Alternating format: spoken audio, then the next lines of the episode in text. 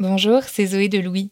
Devenir parent, c'est ouvrir la porte vers une nouvelle vie pleine de changements et vers un nouveau rythme qui est parfois compliqué à gérer. Comment continuer à sortir après la naissance de son enfant et comment trouver des lieux appropriés? Evian, l'eau parfaitement adaptée aux besoins d'hydratation des bébés qui soutient ce podcast, a recensé avec l'aide de jeunes parents les adresses idéales à Paris, Lyon et Marseille pour sortir avec ses enfants. Evian soutient les nouveaux parents dans leur mode de vie et leur approche de la parentalité. Un peu comme Fête des Gosses finalement. Merci à Evian pour leur soutien et bonne écoute. Si vous êtes jeune parent, vous savez que vacances ne riment pas forcément avec repos. Il faut gérer les trajets, la logistique, les siestes et les crises. Alors avant l'été, on vous propose de réécouter les épisodes de Fête des Gosses qui vous aideront à mieux comprendre vos enfants. Et peut-être, en tout cas on l'espère, à vous reposer un peu plus. Bonne écoute et bel été. Louis. Je vais vous raconter une histoire pas banale. Allez, oh, Is Tu es où, petit poupou? Je suis de l'autre côté. Attention de ne pas vous envoler. C'est l'histoire d'un petit garçon qui adore qu'on lui lise des histoires. Mais on va où, petit poupou? Vite, aux abris, il pleut. Il aime se mettre en tailleur sur le canapé, un coussin derrière son dos, agripper son doudou, engloutir sa tétine et écouter ses parents ravaler leur amour-propre et prendre une voix de dessin animé pour lui lire un Je livre. suis suis tout mouillé. J'ai mal aux pieds. Mais tu vas où, petit poupou? Venez vite. Père Caflor, raconte-nous une histoire. Même deux histoires. Et puis un jour, cet enfant se prend de passion pour un livre en particulier. Dedans, un petit garçon et une grosse tractopelle. Avec ses copains, il creuse des trous et il charge le camion Ben d'un autre petit garçon, lui aussi super bien équipé avec son gros matériel de chantier. Dans la même collection, les autres petits garçons ont des grues, des motos, des 4x4 et des gros camions de pompiers avec un gros tuyau pour éteindre le feu. Dans les versions filles de ces livres pour enfants, ces demoiselles pourront au choix faire le ménage, jouer à la fée ou à la secrétaire. C'est à ce moment-là que ses parents se sont dit que ça serait peut-être pas mal de réfléchir aux histoires qu'ils lui lisaient. Si le livre dit de littérature de jeunesse ne parle pas à l'adulte qui présente le livre au bébé, ça sert à rien. Une chambre rien que pour nous. Il y a même des doudous. Tu veux le doudou Voilà. Pourquoi les enfants aiment les histoires? Qu'est-ce que ça leur apprend vraiment? Bonne nuit, mes chouchous. Est-ce que ça les aide à grandir? Bonne nuit, petit.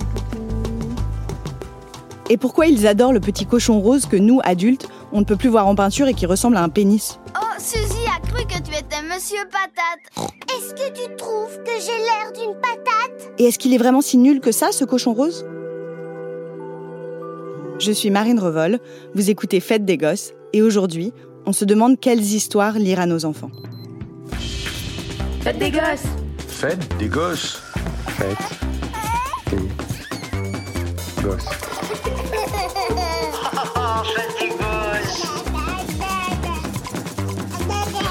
Ouais, faites des gosses. Fête des gosses.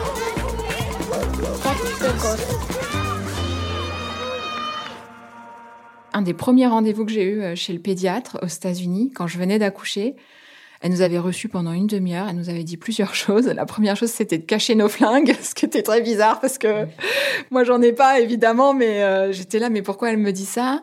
Et la deuxième chose, c'était, euh, eh ben, il faut lire des histoires à vos enfants. Jennifer Tamas est française et professeure de littérature à la Rutgers University dans le New Jersey. À l'occasion de la sortie de son livre Au nom des femmes, dans lequel elle repense les contes de fées à la lumière des questions de société actuelles, j'ai eu envie de parler avec elle des histoires pour enfants.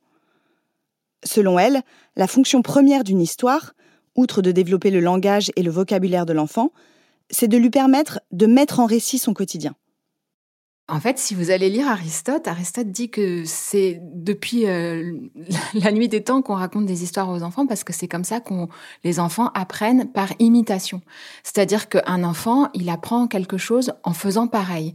Et les narrations, c'est un moyen de mettre en récit ce qu'on fait euh, dans le quotidien. Donc, euh, si vous allez lire ensuite la littérature d'avant, Par exemple, les contes de fées, on en a toujours raconté, donc c'est plus au début une tradition orale. Avant de les écrire, on les raconte au coin du feu, en se réunissant. C'est un moyen de passer un moment familial ensemble aussi. Et c'est l'idée de souder une communauté par euh, le récit. Ça peut prendre différentes formes. Livres sonores, imagiers, contes, histoires fantastiques ou inspirées du monde réel, bon vieux livres en papier ou boîte à histoire.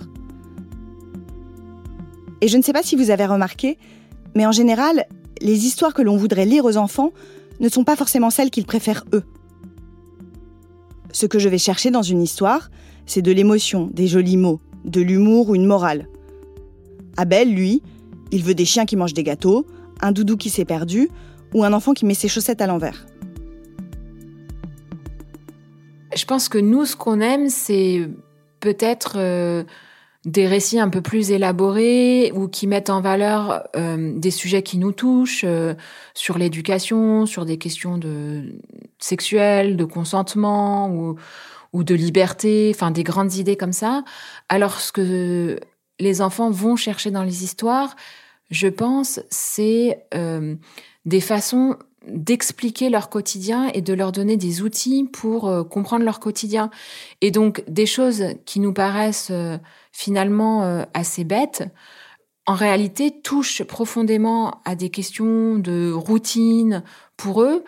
Et du coup, il y a ce décalage, je pense, parce que eux, ce qu'ils cherchent, c'est à, à essayer de de s'identifier avec euh, des petits personnages qui vivent ce que eux vivent, des expériences qui, par exemple, pour eux peuvent paraître euh, très déstabilisantes, comme euh, une forme de jalousie, par exemple, ou quand on, pour un ballon, le, le, fait que les enfants se disputent pour des objets, enfin nous, ça nous ça nous paraît un peu dérisoire et puis même euh, ça nous agace alors que eux ils le vivent vraiment comme un comme un drame quand ils ne peuvent pas euh, obtenir le, jouet qu'ils veulent parce que ça touche à euh, des processus de mais est-ce que la, maîtresse préfère tel camarade si elle lui donne le ballon à lui? Donc ça touche des processus de reconnaissance de camaraderie de jalousie etc donc je pense que voilà c'est c'est vrai que il y a ce décalage qui peut expliquer des différences de maturité aussi, voilà. L'un des exemples de ce décalage, c'est Peppa Pig. Peppa, c'est une petite truie rose un peu chippie qui aime jouer, se déguiser et sauter dans la boue. Les enfants l'adorent, au grand désespoir des parents qui s'accordent souvent pour dire que c'est pas franchement le cochon le plus oxygéné de la ferme. Je m'appelle Peppa Pig. Et voici mon petit frère Georges. Et voici Maman Pig. Et voici Papa Pig.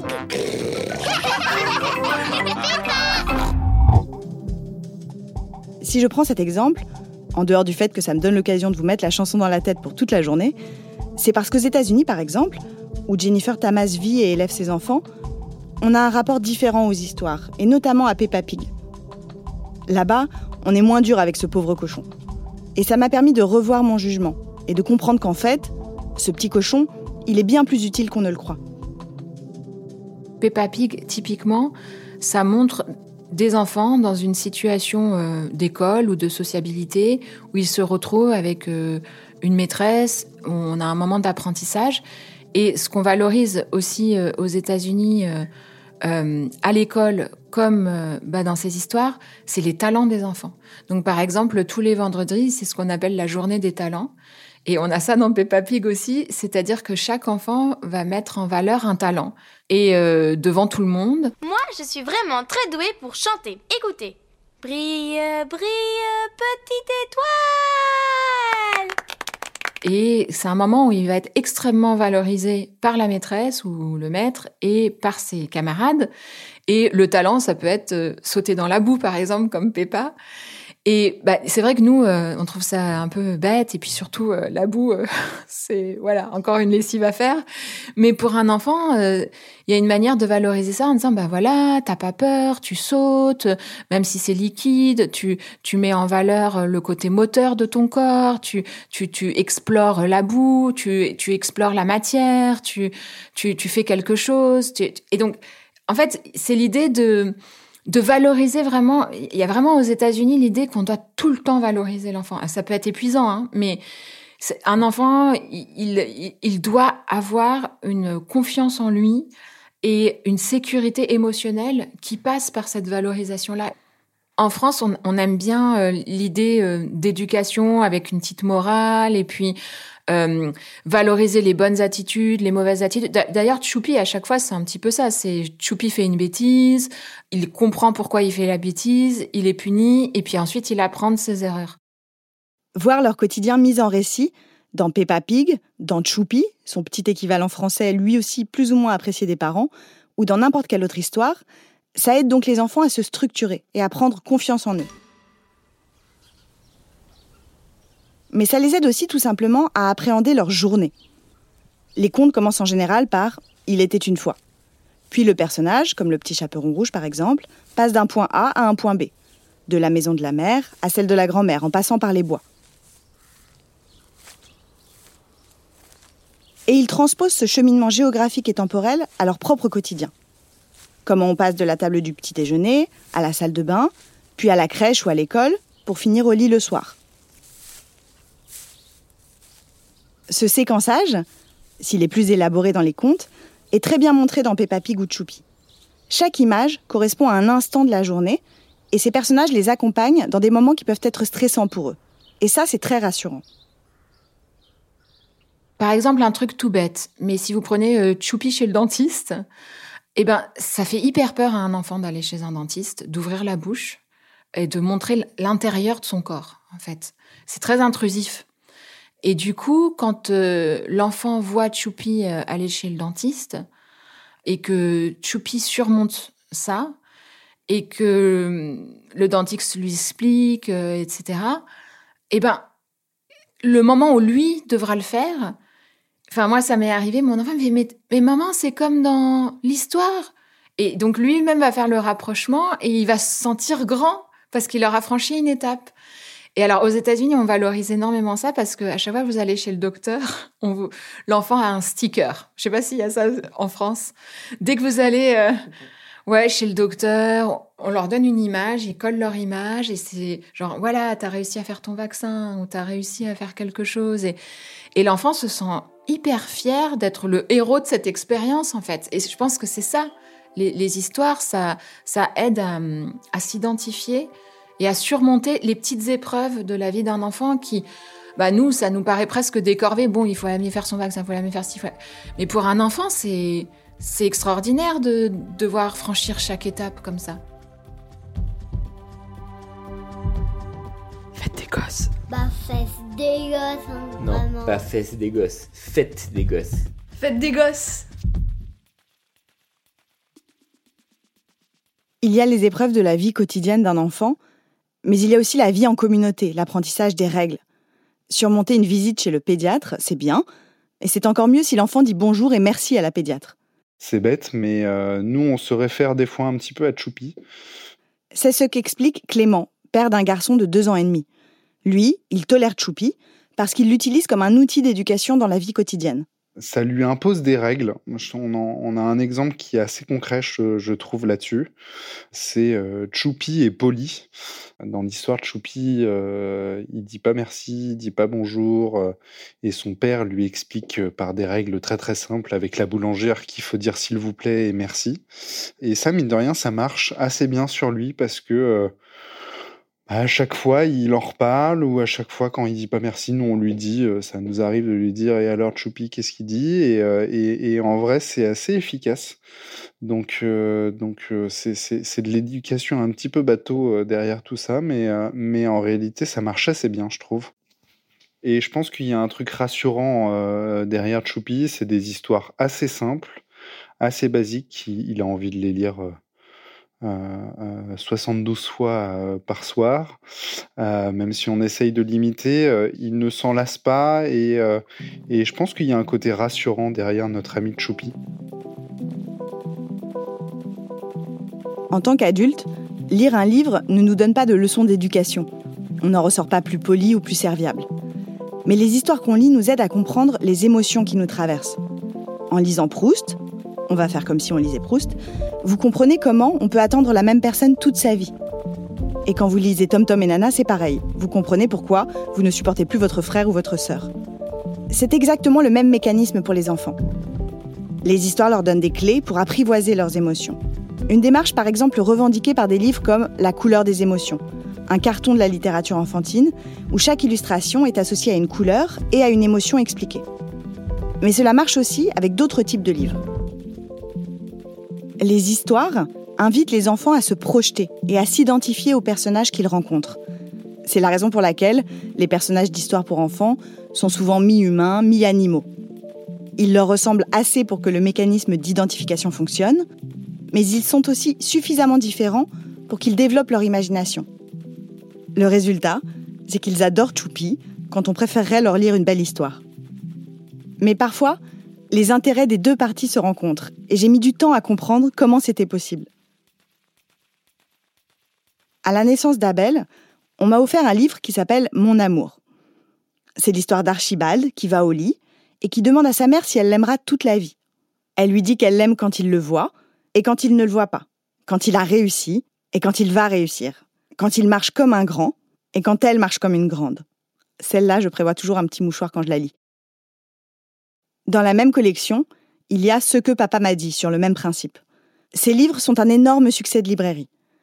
Pourtant, les illustrations me semblent davantage pensées pour les parents que pour les enfants, le papier est fin, et le texte plein de sous-entendus pas forcément compréhensibles pour un bébé de moins de deux ans. Mais à chaque fois que je le lis, Abel est captivé. Et c'est pareil pour tous mes amis. Voilà, il va se poser euh, les questions comme euh, si la nuit tombe, si la nuit tombe, le jour ne sera pas loin. Là, c'est Anne-Sophie qui parle de ce que papa m'a dit. Euh, mais si je me perds, si je me perds, tu trouveras toujours un chemin ou un autre chemin. Et si le tonnerre gronde, si le tonnerre gronde, le tonnerre ne déracine jamais. Donc parfois c'est carrément difficile à comprendre pour un petit garçon, mais en fait on est très étonné de voir que ça le fascine et qu'il va aller piocher dans cette histoire un peu ce dont il a envie. Donc, on a l'impression que ça va un peu dissiper euh, toutes ces inquiétudes de fin de journée euh, et chasser euh, un peu tout mauvais sentiment de, sa tête avant d'aller se coucher.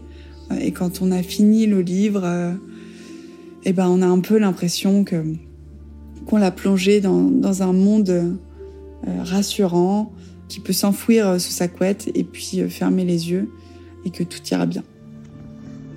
Bonne nuit, petit poupou.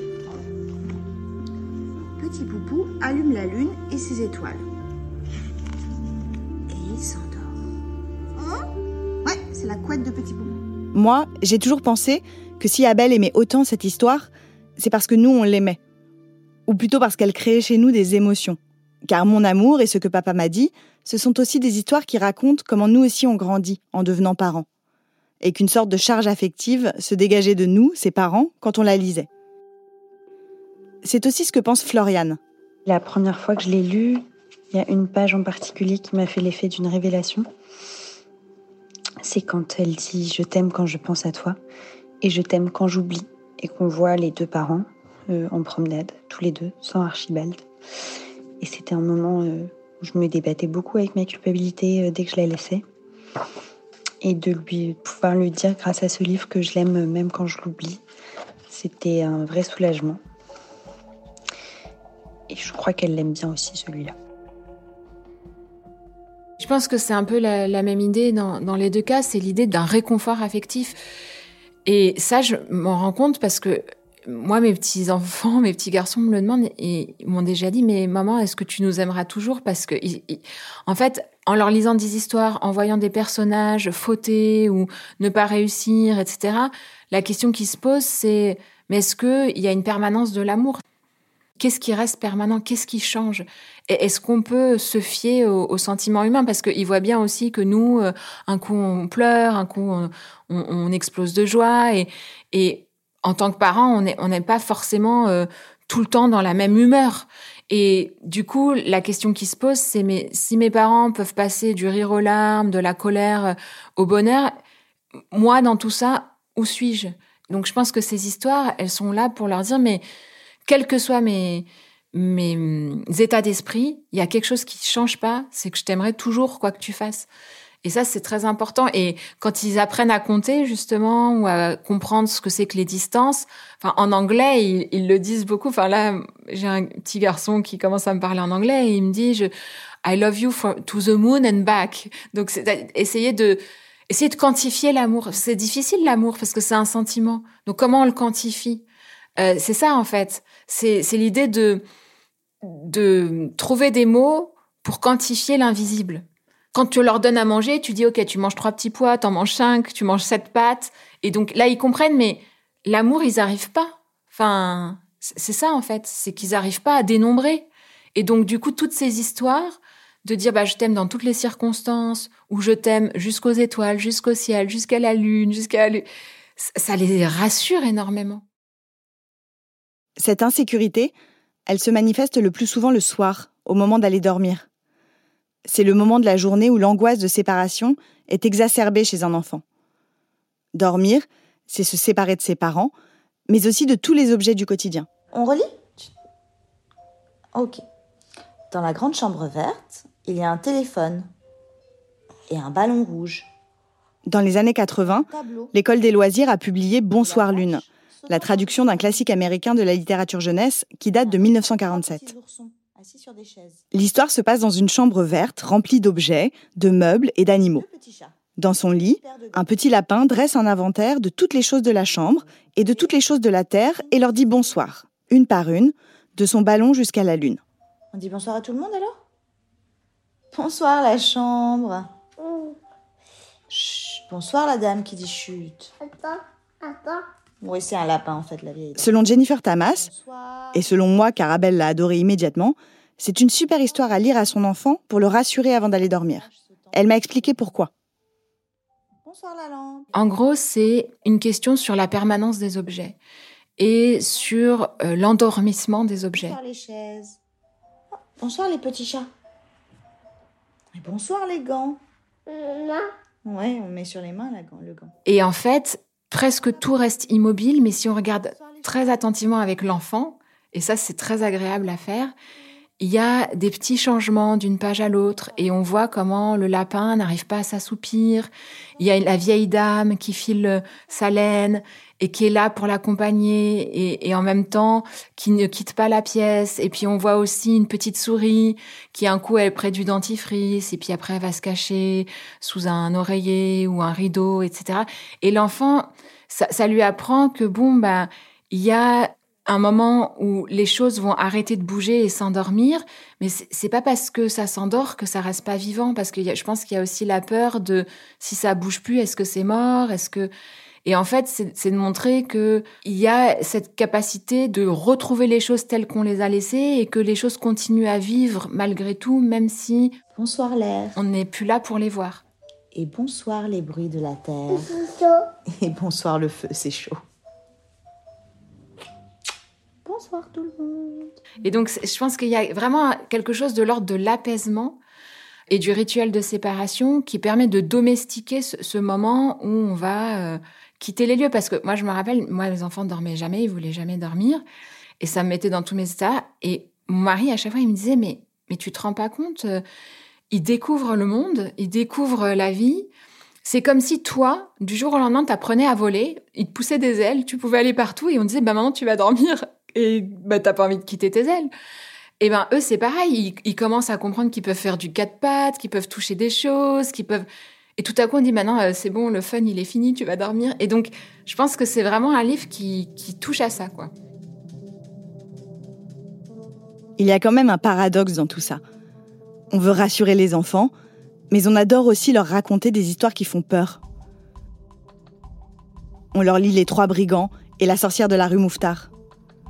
D'ailleurs, c'est beaucoup moins le cas en Angleterre ou aux États-Unis, où les sujets qui contiennent de la violence sont parfois bannis des librairies.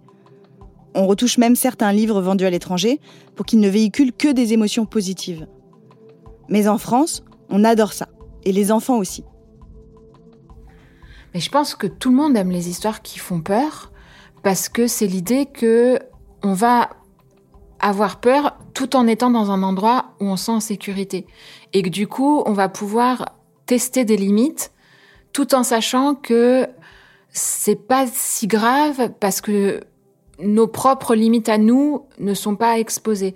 Et je pense que les enfants aiment les histoires qui font peur parce que finalement, bah, c'est aussi un moyen de domestiquer la peur. Par exemple, les trois brigands, moi, je trouve que c'est une histoire qui fait qui est terrifiante parce qu'en plus les, dessins sont très sombres, ça se passe la nuit, c'est des hommes armés qui enlèvent des enfants et donc moi moi personnellement j'aimais pas du tout que mon mari lise ça aux enfants parce que je me disais qu'ils allaient faire des cauchemars et en fait, il y a quelque chose de très satisfaisant pour les enfants qui ont peur, mais qui voient que cette peur débouche sur une résolution. Et donc, ça leur permet de se dire, OK, donc la peur, ça fait partie de la vie.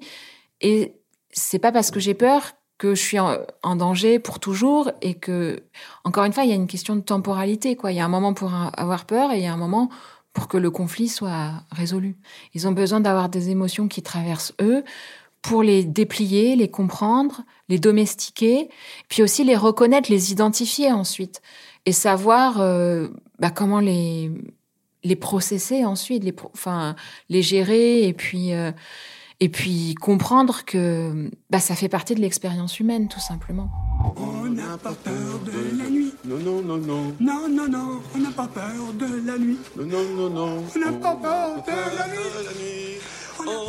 Toute la question en tant que parent, c'est de savoir ce qui fait trop peur pour être raconté à son enfant, au regard de sa personnalité et de ses angoisses. Car à deux ans, la capacité à prendre du recul face à un récit effrayant n'est pas la même qu'à six ans. Et c'est une problématique à laquelle sont confrontés les parents, notamment au moment d'introduire la lecture des contes de fées. Moi, j'ai un souvenir terrible de La petite fille aux allumettes, le conte d'Andersen dans lequel une petite fille marche seule, dans le froid, le soir du Nouvel An, en essayant de vendre ses petits morceaux de bois à des passants indifférents. Et pardon pour le spoiler, mais elle finit par mourir de froid. Ça n'est pas vraiment le genre de conte que j'ai envie de mettre dans les mains d'Abel à n'importe quel âge. Je pense que les contes de fées, c'est un moment qui est essentiel dans, l'enfance. Moi, je ne sais pas si vous vous rappelez du premier conte de fées que vous avez écouté enfant. Ah, c'était peut-être la princesse au petit pois, mais je ne sais pas. Moi, je m'en rappelle parce que ça m'avait terrifiée c'était le petit pousset. Et euh, on n'arrêtait pas de me raconter le petit pousset. Et je trouvais ça horrible parce que c'est l'histoire de parents qui abandonnent euh, leurs enfants. Et euh, je pense que les contes, il faut prendre son temps, faut pas les imposer tout de suite, et ça répond à des angoisses. En réalité, par exemple, l'enfant très vite, vers 3-4 ans, il va demander mais est-ce que tu seras toujours là? Est-ce que tu, qu'est-ce qui va se passer, etc. Et donc l'angoisse d'abandon, par exemple, je pense que il est très intéressant à ce moment-là de raconter l'histoire du petit pousset et, de raconter que bah voilà euh, l'histoire du petit pousset c'est une histoire où c'est vrai c'est des parents qui abandonnent leurs enfants mais parce que ils ont plus d'argent et que du coup lui ça le concerne pas ou elle ça la concerne pas.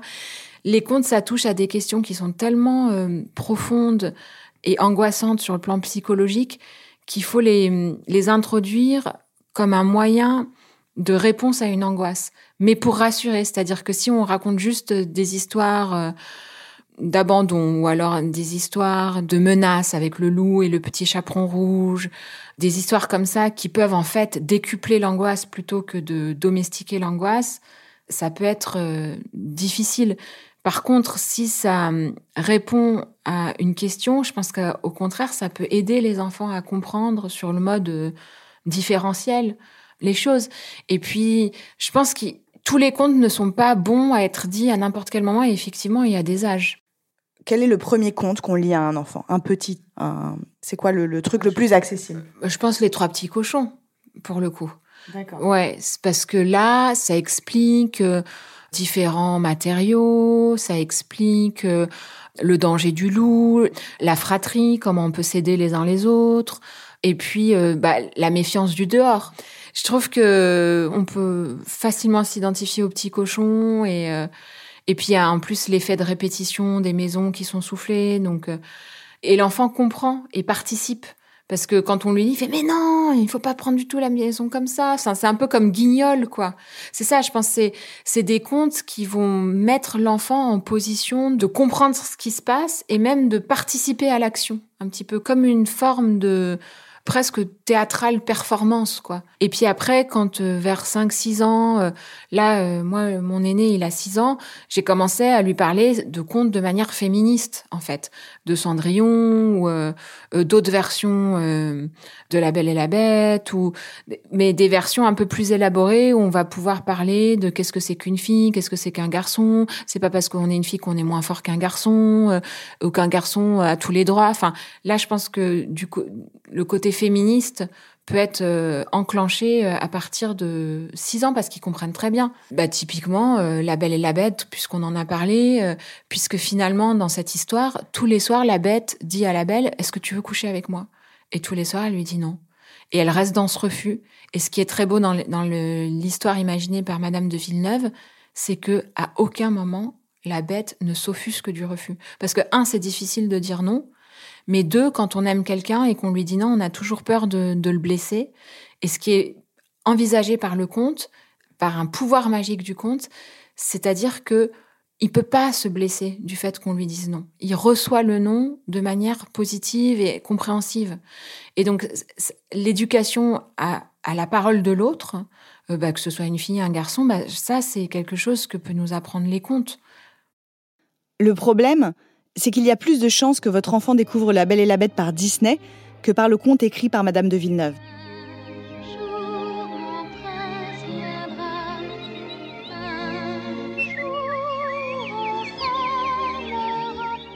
La chercheuse Karen Wolwen, une professeure de littérature à l'université de l'Indiana à Bloomington, a montré l'influence des histoires de Disney sur les jeunes enfants, et notamment qu'elle rendait les petites filles plus susceptibles de jouer les demoiselles en détresse.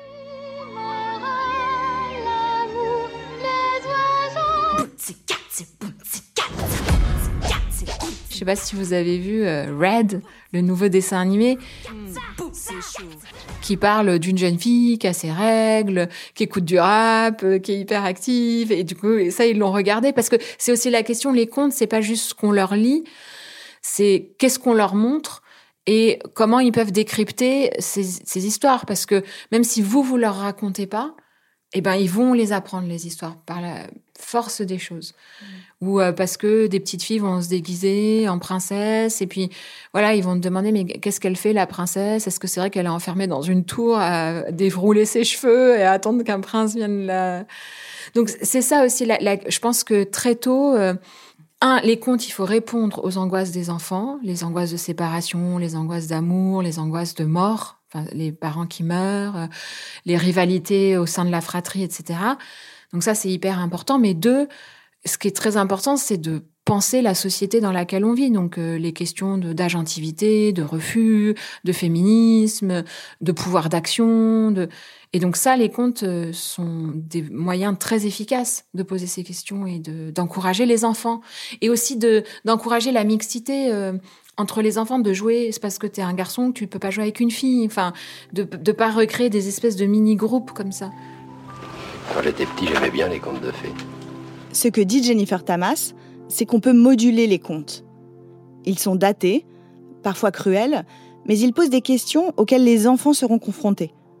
Les rivalités dans la fratrie, la curiosité dite mal placée, le deuil ou la séparation. Et on peut changer de regard et modifier la façon dont on les raconte en fonction de l'âge et de la maturité de l'enfant pour les ancrer dans le monde dans lequel ils évoluent. Donc par exemple, si on prend La Belle et la Bête et qu'on s'aperçoit que notre enfant, il a vu euh, le Walt Disney, ou en gros c'est l'histoire d'une jeune fille qui est prisonnière d'une bête horrible euh, dans un château, qui a pas le droit d'en sortir, qui doit manger tous les soirs avec quelqu'un qui lui déplaît, qui a une grosse voix, qui passe sa vie à l'engueuler et qui peut même être menaçant.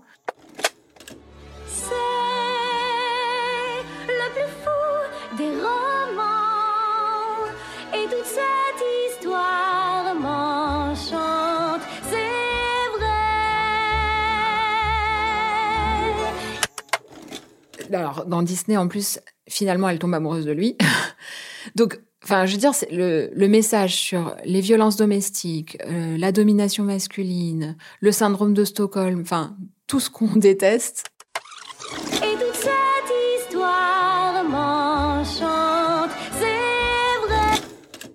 Et dans le Disney, donc les enfants y ont accès très tôt, finalement. Eh ben, qu'est-ce qu'on peut leur dire? On peut leur dire, écoute, ça, c'est une histoire qui a été euh, racontée de cette façon. Euh, ça, ça, correspond à un point de vue qui n'est plus du tout euh, euh celui dans lequel on, vit avec les gens aujourd'hui.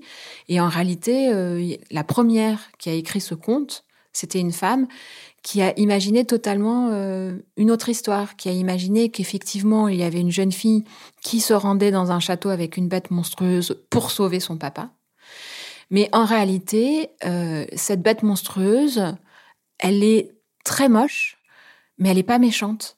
Et surtout, elle a aucun pouvoir, et surtout pas le pouvoir d'enfermer cette jeune femme, puisque en réalité, la jeune femme, non seulement elle n'est pas prisonnière de cette bête, mais elle peut aller et venir dans le château, elle peut aller et voir sa famille, et surtout, euh, elle va essayer de petit à petit comprendre pourquoi cette bête, elle est là. Les apparences sont parfois trompeuses, on peut être moche et gentil, on peut être beau et méchant.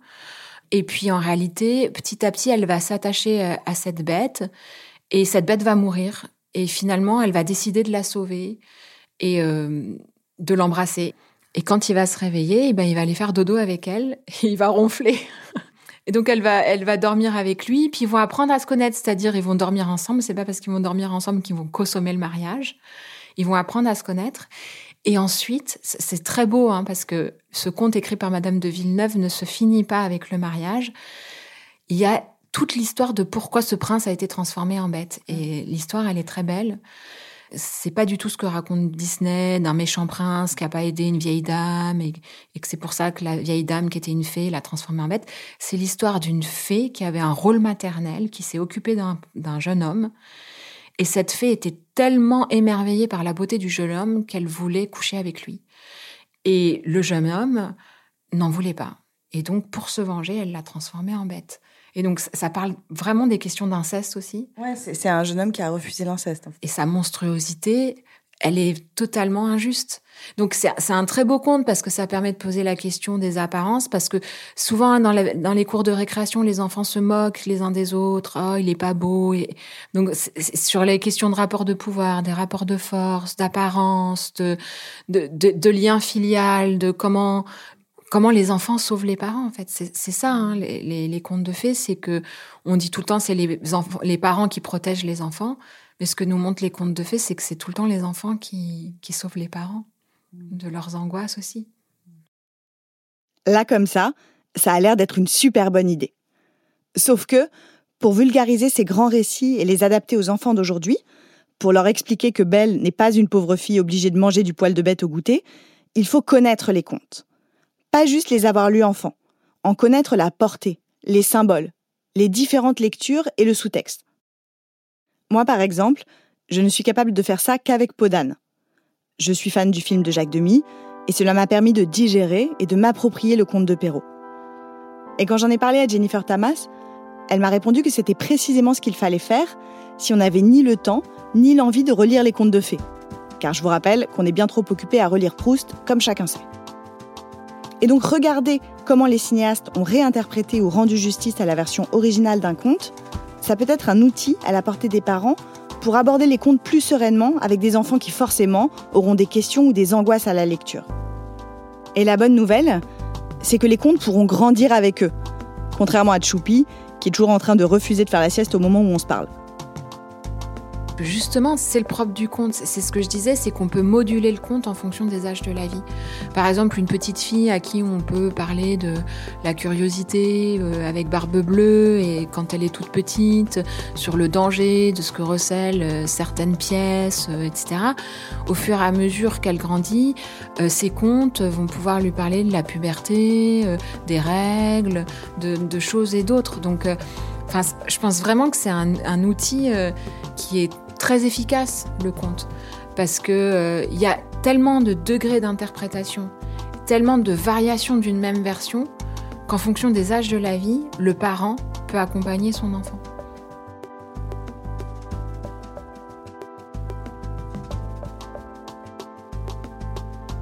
Je suis Marine Revol et vous venez d'écouter Fête des Gosses. J'espère que ça vous a plu et que ça vous donnera envie de vous plonger un peu plus dans la littérature jeunesse car ce que j'ai surtout appris en écrivant cet épisode, c'est que souvent, Les histoires pour enfants font de très belles histoires pour les parents.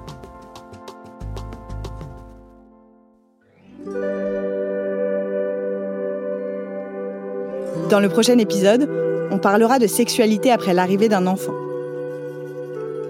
Pour ne rien rater, abonnez-vous à Fête des Gosses sur l'application de votre choix. Cet épisode a été réalisé par Anna Bui. La musique a été composée par Jean Thévenin.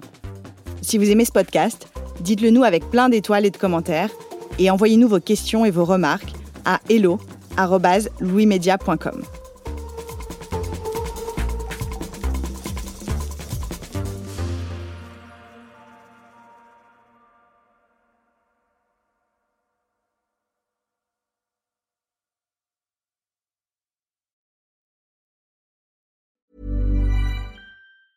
Hi, I'm Daniel, founder of Pretty Litter. Did you know cats tend to hide symptoms of sickness and pain? I learned this the hard way after losing my cat, Gingy. So I created Pretty Litter, a health monitoring litter that helps detect early signs of illness by changing colors, saving you money and potentially your cat's life. Pretty Litter is veterinarian developed, and it's the easiest way to keep tabs on your fur baby's health right at home. Go to prettylitter.com and use code ACAST for 20% off your first order and a free cat toy. Terms and conditions apply. See site for details.